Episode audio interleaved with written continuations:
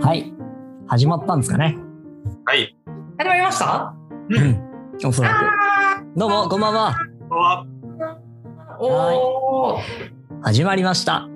えー、ウィズコーチ新春第一発目はい。公開特別合間の話公開収録です。どうぞ今日はよろしくお願いします。お願いしおま願いす。しまはい。軽く自己紹介をしておきましょうか。えー、ウィズコーチの、えー言葉科の鉄人の星野です。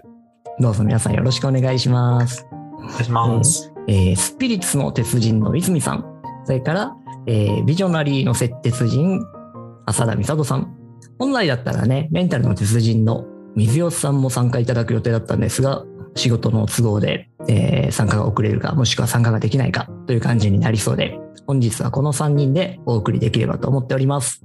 はーい。さて、昨年末から合間の話っていうポッドキャスト番組始めたんですけど、えー皆さん聞いてくれてるんですかね私のあの、うんお仲間は聞いてますって言ってくださいました。ありがはたいありがたい。まだねありがとはい。大々的には広報のしてなかった案件なので、う。うん。うん。これからこれから徐々に皆さんに届いていくといいなと思うんですけども、そもそも、ポッドキャストを聞いてる方もそんなにいらっしゃらないかもしれませんね。うん。ああ、少ないんですかね。かもかも、泉さんってポッドキャストとかって聞いてますポポッドキャスト聞いてないですね。ッドキャストって言い始めた。ポッドキャストはなんかアプリかなんかダウンロードするのそれが必要な場合もあるけれども、なしでも聞けます。あ、なしでも聞けるんだ。じゃあ聞いてみよう。こっちから話す側の泉さんですら聞けてないので。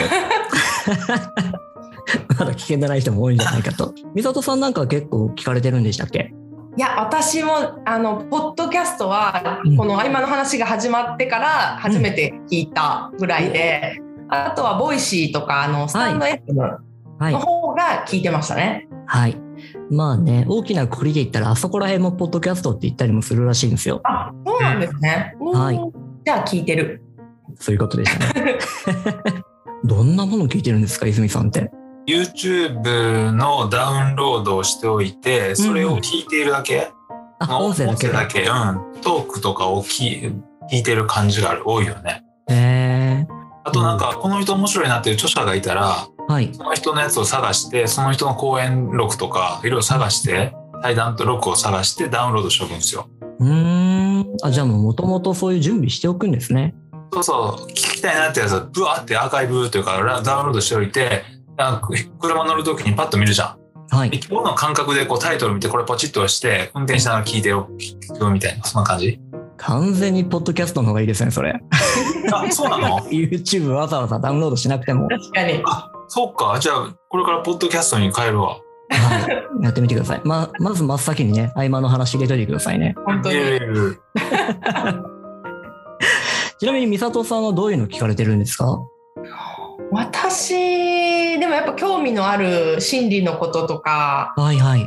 脳科学のこととうか、んうん。ちょっとこうなんでしょうね女性のおしゃべりみたいなのとかはいはい。多いですかね、ちょっと自己啓発系とか、うんうんうんう。うんんおしゃべり系も意外といいですよね。うんうん僕もポッドキャストですね、昨年ぐらいから始めて自分の配信側を。で、これは非常に面白いなと思って、今、えー6番組、7番組ぐらい一緒にやってる人たちがいるんですけど、えうごいん、なのでこっちもやっていて、で、他の人のも聞いてると面白くなってきて、で、中にはですね、もう本当にただただ雑談をするだけっていうのもあったりするんです。うん意外とこのご時世なので人と会って雑談をすることが少ないと。なんで人の声がするだけで落ち着くみたいな効果でそういうものを聞いてる人もいるみたい。なるほど、はい。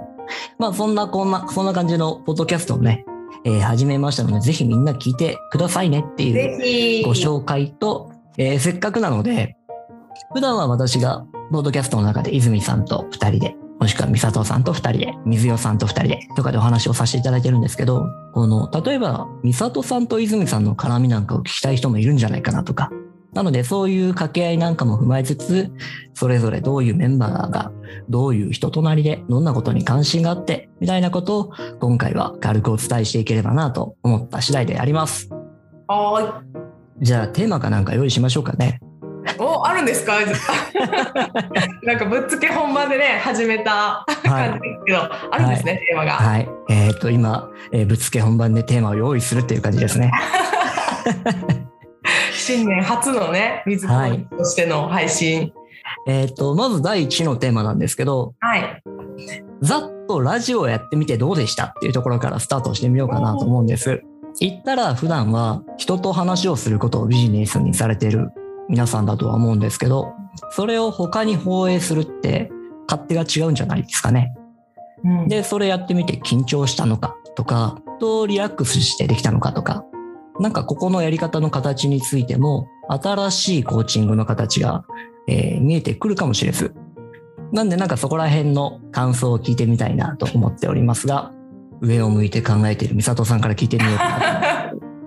いかがですそうですね1回目は正直ちょっと緊張というかやっぱりなんかちょっとこうあ盛り上げなきゃみたいな気持ちが先走ってあの自分で聞いてうわめっちゃ早口になってると思ってこう興奮が なんか出てる感じだったんですけど、はいで。も2回目3回目とかの収録になるとすごい星野さんとねなんか多分結構息が合うっていうかリラックスしてなんかほのぼの話せて後でなんか聞き返してもなんかすごい自然に聞けるはい。感じです私的にはラジオめっちゃいいなって感じてますね。僕もめちゃくちゃ楽でしたっていう。ねなんか2人で収録終わった後めっちゃ良かったよねってなりましたもんね。自画自賛そう自画自賛今めっちゃ息合ってたねみたいな。したそしうたそしうた。そうぜひちょっと聞いてまだね聞いてくださってない方が聞いてみてほしいですよね結構いい感じで面白い話ができたかなって思ってますけどいや、本当にそう思いました。ねね。で、美里さんの時はなんか僕も本当リラックスしながら、うん。で、1回目なんかは、ズームで収録をしてたんですけど、画面を消して、うんうんうん声だけでやってみようみたいなやり方も試してみたりして、うんどっちも面白かったですね。面白かったですうんんで、それに対してですね、で泉さんの時は僕結構緊張するんですよ。1回目なんか超緊張しましたよ。言ってましたねじゃあ、うん、質問どうぞみたい な。こう芸能人とか社長にインタビューするんじゃないかぐらいの勢いで。でも泉さん的にはどんな感じだったんですかあの回とかは。そうですね。あの、1回目はね、星野さんが緊張してたことしか記憶にない。 伝わってた。何を話したか全然覚えてなくて。はい。 2回目は、星なんかすごい良かった。ああ。なんか、はい。あの、言葉、言葉化された感じ、いろんなことが。はたいった15分だけど、うんあの、ま、話した感じの満足感はかなり高かったね。おーさすがいや、2回目はもう面白かったですよね。うん。だから2回目話したことは今でも覚えすごく覚えてるかはい。ら、1回目は何も覚えてない。 1回目のですね、後半戦を実は、泉さんの時には、泉さんに聞き手をやってもらったんですよ。あ、そうだわ。思い出した。で、その時に、あ、こうやって泉さんは人から話を聞き出してるのか、普段っていうのをちょっと感じられてですね。うん。で、そのなんか学びみたいなものを、じゃあ次回活かしてみようかなと思って、2回目やってみたんですよね。なるほどうん。まあ途中でえーやり方忘れちゃいましたけど、それから自己流にはなってしまいましたけど。で、今回参加されてない水代さんの回、うんもうこれも面白かったんですよ。 うん。普段我々この With コーチのメンバーもミーティングとかする会ってあるんですけど意外とじっくり話を聞くっていうタイミングってないんですようね。んそうだよね。はい。で僕特に水代さんはこう2人で話をするって初めてななったので気になったことをいくつか聞かせていただいていたらトライアスロンの話うんうんうんこれがめちゃくちゃ面白かったんですよね。うん水尾さんの初めてのトライアスロンの話を聞いたら、ちなみに僕、走るの嫌いなんですね。 マラソンしたことあるんですけど、えー二度とやるかと思って。うんうん、で、その時に水尾さんの話を聞いたら、走りたくなってしまって、うんうんううんん、そのぐらい人を変えようとする。こんなマラソン嫌いの僕ですら、あうんやってみても面白いかもなって思わせるぐらいの話が聞けて、うんうんうん、あこれがこう人となんでしょう人物として相手を変えていくっていう水尾さんのスタイルなのかなっていうのもうん感じられたりしました。なんで本当三者三様だなっていうのとこれを通してですね僕は疑似コーチング体験みたいなこともさせてもらってるイメージがあるんですけうど、んうんうんどういうタイミングで誰に話をしてもらいたくなるかなとか、なんかそんなことを考えるきっかけになったっていうのが今回でした。お付き合いいただき、お二人ともありがとうございました。いえいえまたこの今後もめっちゃ楽しまみでだすこれからやね。ねどうなるかですね。はい。えーっと、第2のテーマを、ね、掲げようと思うんですけど、あちなみにですね、そろそろ僕はネタ切れになるので、えー第3のテーマ、お二人ともちょっと考えておいてくださいね。そうですね OK はい。第2のテーマで言うと、このポッドキャストとか合間の話を聞いて、こう、どんな気持ちになってもらえたら嬉しいですかね。うーんうん。うんうんみたいなところを聞いてみようと思うんですけど、うんはい。ちなみに僕はですね、できる限り、素の会話を引き出したいなって、うんなるべく思ってるんですよ。で、その会話の中から人となりって見えてくるよねと思ってて、自己紹介で、もしくは、えー経歴でとかで、なかなかその人って見えにくいと思ってるんです、普段。で、その点、ポッドキャストっていうのは会話が見えるので、特に2人でやってる場合はね、ねうん、で、その会話の中から、あこの人はこういう気遣いをするんだなとか、うんこういうことを大事にしながら話をしていくんだなっていうのが見えるなと思ってまして。うん、なんでそういうことを伝えていけたらなっていうことを僕の方では思ってたりしました。なるほどはい。うんはい。ここのあたり、どういうふうにお二人はお考えなのかなを聞いてみたいと思うんですけども。そしたら今度は泉さんから聞いてみてもいいですかそうですね。あの、聞くだけコーチングみたいな感じになるといいなと思ってるんですけど、うんうん。つまりその対話の中で、なんかこう生まれる、そのキャッチボールをしてる中で生まれる世界ってあると思うんですよ。間の世界。合間の話なんで間の世界があるはずなんですよね。うんうん。例えばあの絵画を見ても、その彫刻とかいろいろアートのものを見たときに、それと自分の間に何か世界が生まれるじゃないですか。はいはいはいはい。味わうことだと思うんですよねああいう鑑賞っていうのは。だからそれをなんかその2人の間である世界観を味わうというかあ間をを感じる間の世界に何かがあるんですよ。うんうん。で我々って全て間で生きてると思うんですよね。いろんなものの間で。だからそれを味わい、いろんな感じで味わうっていうことができるようになってくる。つまり、小さい時はご飯とかも、なんか、まあ甘いものしか美味しくないが、辛いもんも美味しいし、苦いもんも美味しいし、臭いもんも美味しいしってなってくるじゃないですか。味わえるようになってくると世界が豊かになってくるんですよね。うん確かに。あとはいろんな人の会話の中にある間が分かってくると、うわ、多様なものがいっぱいあるなっていう、そういう世界もあるんだなっていう。でそうすると自分のいろんな間が豊かになってくると思うんですよね。面白いですね。うんなんかそういうのも人と人との間に生まれるもんなのでなんかここの対話をするメンバーも増えていっても面白いかもしれませんよね。うん。ううんんまた別のメンバー同士の組み合わせみたいなものも見てみたいなってそれ聞いてると思いますね。なるほど。ありがとうございます。合間のまさに合間の話っていう感じですね。うん。はい。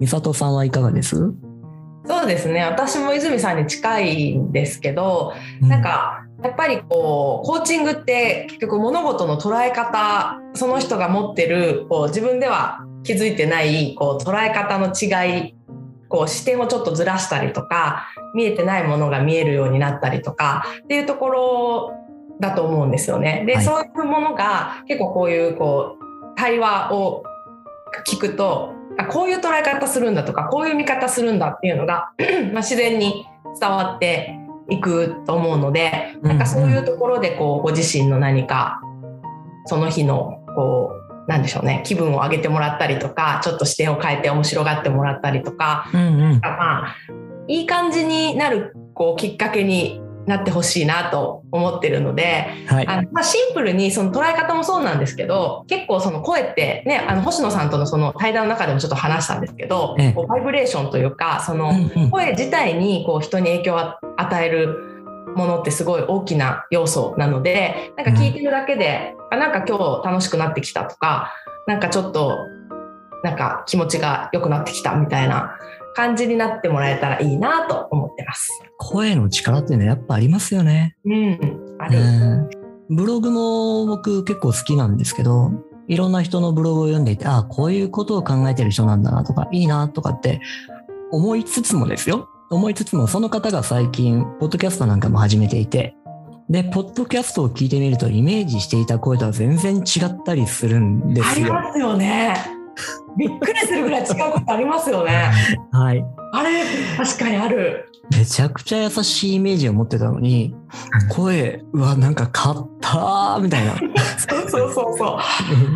あとなんか、やたらちょっと思ったよりちゃ、チャラいなみたいな、なんていうのかな。はもう高音で、こうもう、き、なんていうのかな、滑るように喋るみたいなとかありますよね。あります、あります。ある。はうんい、でまた逆にねすごくあの冷たい切り方をする人だなと思っていたらむちゃくちゃあったかい喋り方をする人だったりとかして、あうる。ん、声のこう相手に伝える印象っていうのは本当にすごいなと下手したらポッドキャストを聞いていて内容を聞いてない時とかあったりしますからね、うんうんうんもう響きだけ聞いちゃうとかっていう時も、ある。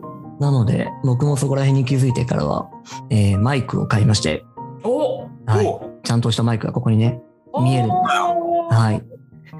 これを通すと、えーちょっといい声に聞こえるっていう。これこれ声に聞こえる。いやでも本当にね私今回のポッドキャストそのラジオ放送で一番やっぱり星野さんの声すごいいいなっていうのを、はい。もうすごい実感してるのでありがとうございます毎毎日聞いててもいいなっていう声 ありがことうのござマいイます。ク買おはう。いその前に、金ねの、力です。星野ボイスになれますかね後で教えてね。 はいそう。だじゃあもう皆さんに経費で買ってお渡しをいたしますので、よろしくお願いします。ぜひはい。でもね、なんか本当普段のコミュニケーション、普段の発信、ネットを通した発信の中でも、結構温度感の伝わるメディアかなとも思ったりしてて、だからこそできることっていうものが今お二人から出てきているのかなと思っておりました。さて、えー、星野の方のネタは切れましたので、 では第3のテーマをお二人どちらかから、えーいただければと思うんですけども、考えてなかったので泉師範が さすやがっ。ぱりあの2020年22年最初なのではい。今年はどこに向かっていきたいのおーベクトルを知りたいですよね一人一人のね。うんうんうんうん。なるほど。いいテーマですね。1月っぽい。 1月っぽいですね、はい。ちなみに僕はですね、うん立ててないんですよ。目標。もうここ10年ぐらい立ててない気がするんですけど。うんうん、まあ、ただその代わり、えーできる限り毎日自分はどっちに向かいたいかは確認するようにしててですね。で、えーなので、日々目標をなんか調整しているような感じはあるかなと思っており。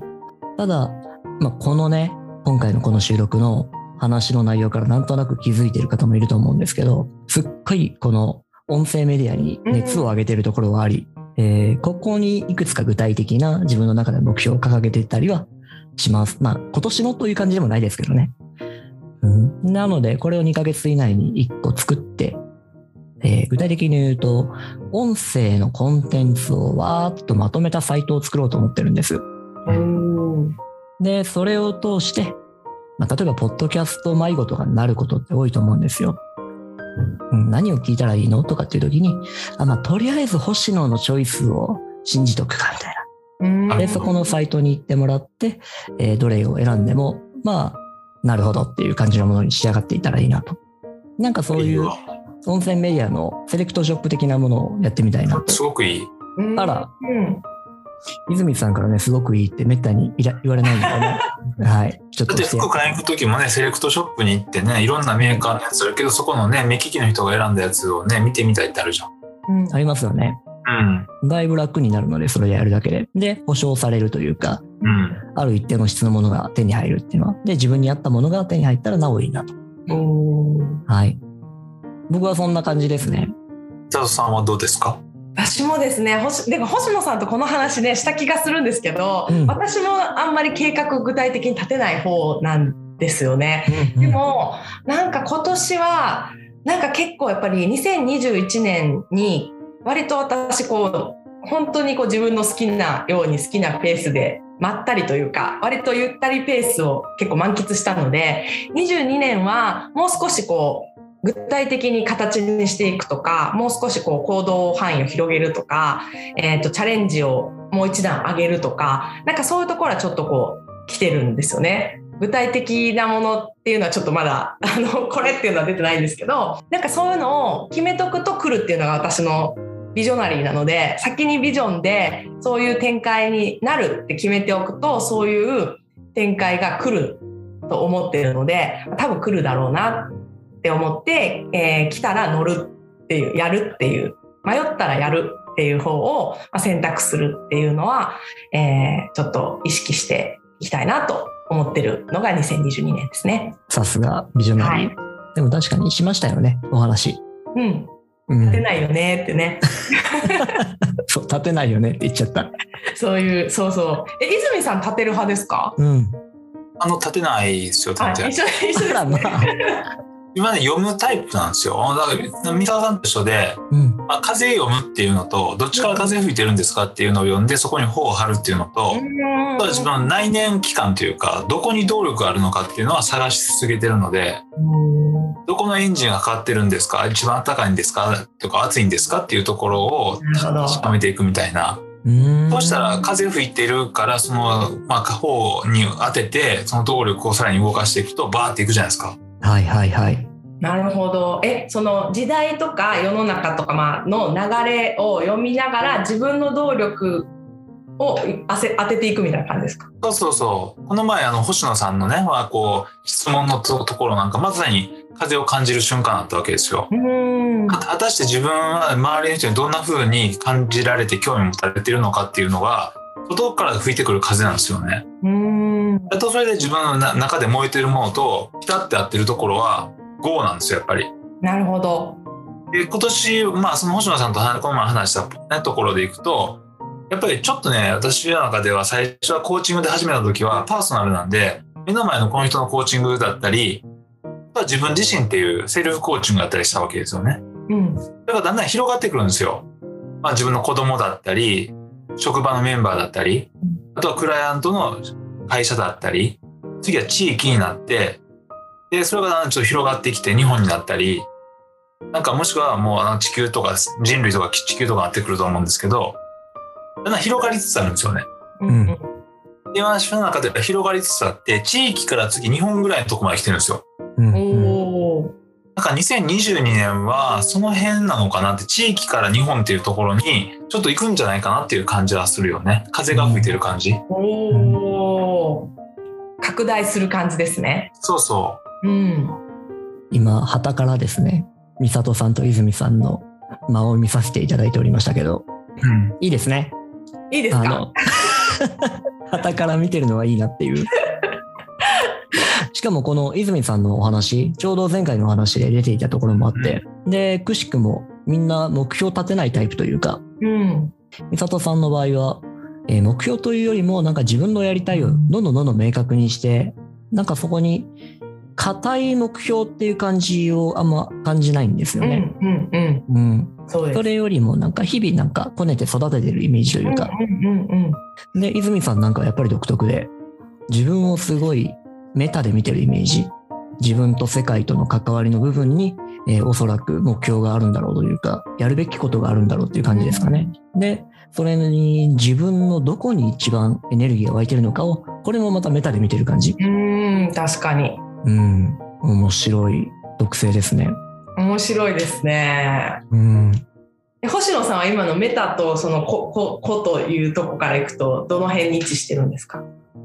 今自分は結構普段の決断とか判断を円で決めることが多くなってきていてですね。で、ただこの円を感じるのは自分のワクワクみたいなものとか、これは俺しかいないなっていうところなので、うん自分の目を通してメタに見たいと思ってるっていう感じ。変なこと言いました ね。矛盾かいやいやいやいやいや。面白いですね。イミズヨさんのも聞きた いな。聞きたい。すご い、すごいの出てきますよ、きっと。出てきそうですね。はい。でも本当それぞれの、えー、決め方があって、そういう人のそれぞれのキャラクターが決まってるからこそ、こう、水尾さんじゃないや、美里さんがね、名前間違えちゃった。さっき言ってたような、えー話を聞きながら新しい気づきを与えることができるとか、っていうことにつながってくるんだろうな、みたいなことも思った次第です。ちなみに一個だけじゃあ時間も迫ってきたんですけども、最後にウィズコーチとしてこれからどこに向かいましょうかみたいな話だけ話してみましょうか。これまでね、発信メインでやってきたところはありますけど、そうですねうんはい。なんか個人的にはここにいよいよ他の人たちとの関わりを生んでいきたいなって思うんです。いかがです、泉さん。あの、あれでいいんじゃないですか、その、コーチを育てるというか、ウィズコーチの世界とか、ウィズコーチらしさがもうだいぶ見えてきたので、うん。じゃあそれを学びたい人とか、同士になる人を募って、この人と、まあ、教育というか学びの場を作って、で、えっと、ウィズコーチの仲間になってもらうっていうのはいいかなと思いますけどね。なるほどね。おーはいはいはいはい。いよいよ同志を増やしていくタイミングになるかもしそれうないで。すね。私も20年ぐらいコーチングやってきて、暗黙知がアホみたいに溜まってるので、そろそろ形式化してもいいのかなと思いつつ、はい。泉流が、確かにはい。うん美里流もできますからね、きっとね。うそうですんね。うんみんなのやっぱりね、その、コーチングのスタイルはいろいろあるので、ねうん、あの、やっぱりね、あの、戦うって言ってもね、柔道的にね、戦う人もいれば、ボクシング的な人もいれば、いろんなのあるじゃん。はい。うん同じだよね。だから、それでその人が一番ぴったりくるものを選んで、ね、やればいいと思うので。それいいですよね。結構なんかコーチングスクールで学ぶってなると、やっぱり一つの流派というかスタイルが、型が決まっていて、で、それをまあ、あの、みんな一律に学ぶっていうスタイルがほとんどだと思うので、うんなんかこういろんなスタイルを一度に学べて、でもこう、真のところというか、なんかこう真ん中のところはこうね、ね私たちって多分共通してるところがあるので、はいなん。かそこをしっかり抽出しておけばスタイルはなんかこう選んでもらえるみたいなのとかってちょっと新しいですよね。うん、いいですね。面白い感じがちょっとしてきましたね。できましたね。じゃあ、ウィズコーチの今年は、そんな方向性ですね。ですね。うん。はい。うん、では、近日中にこのあたり、サービス内容はまとめて、お知らせできるようにいたしましょうか。ですそうね。しましょう。はい、はい楽しみ。 はい。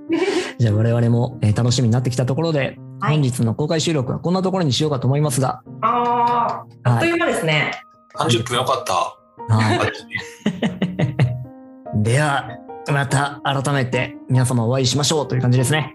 ははい。い。じゃあ次は、ポッドキャストで会いましょうということでぜすひね。聞いてください。泉さん登録してくださいね。 はい。明日聞きます。はい。じゃあね。はい、さよなら。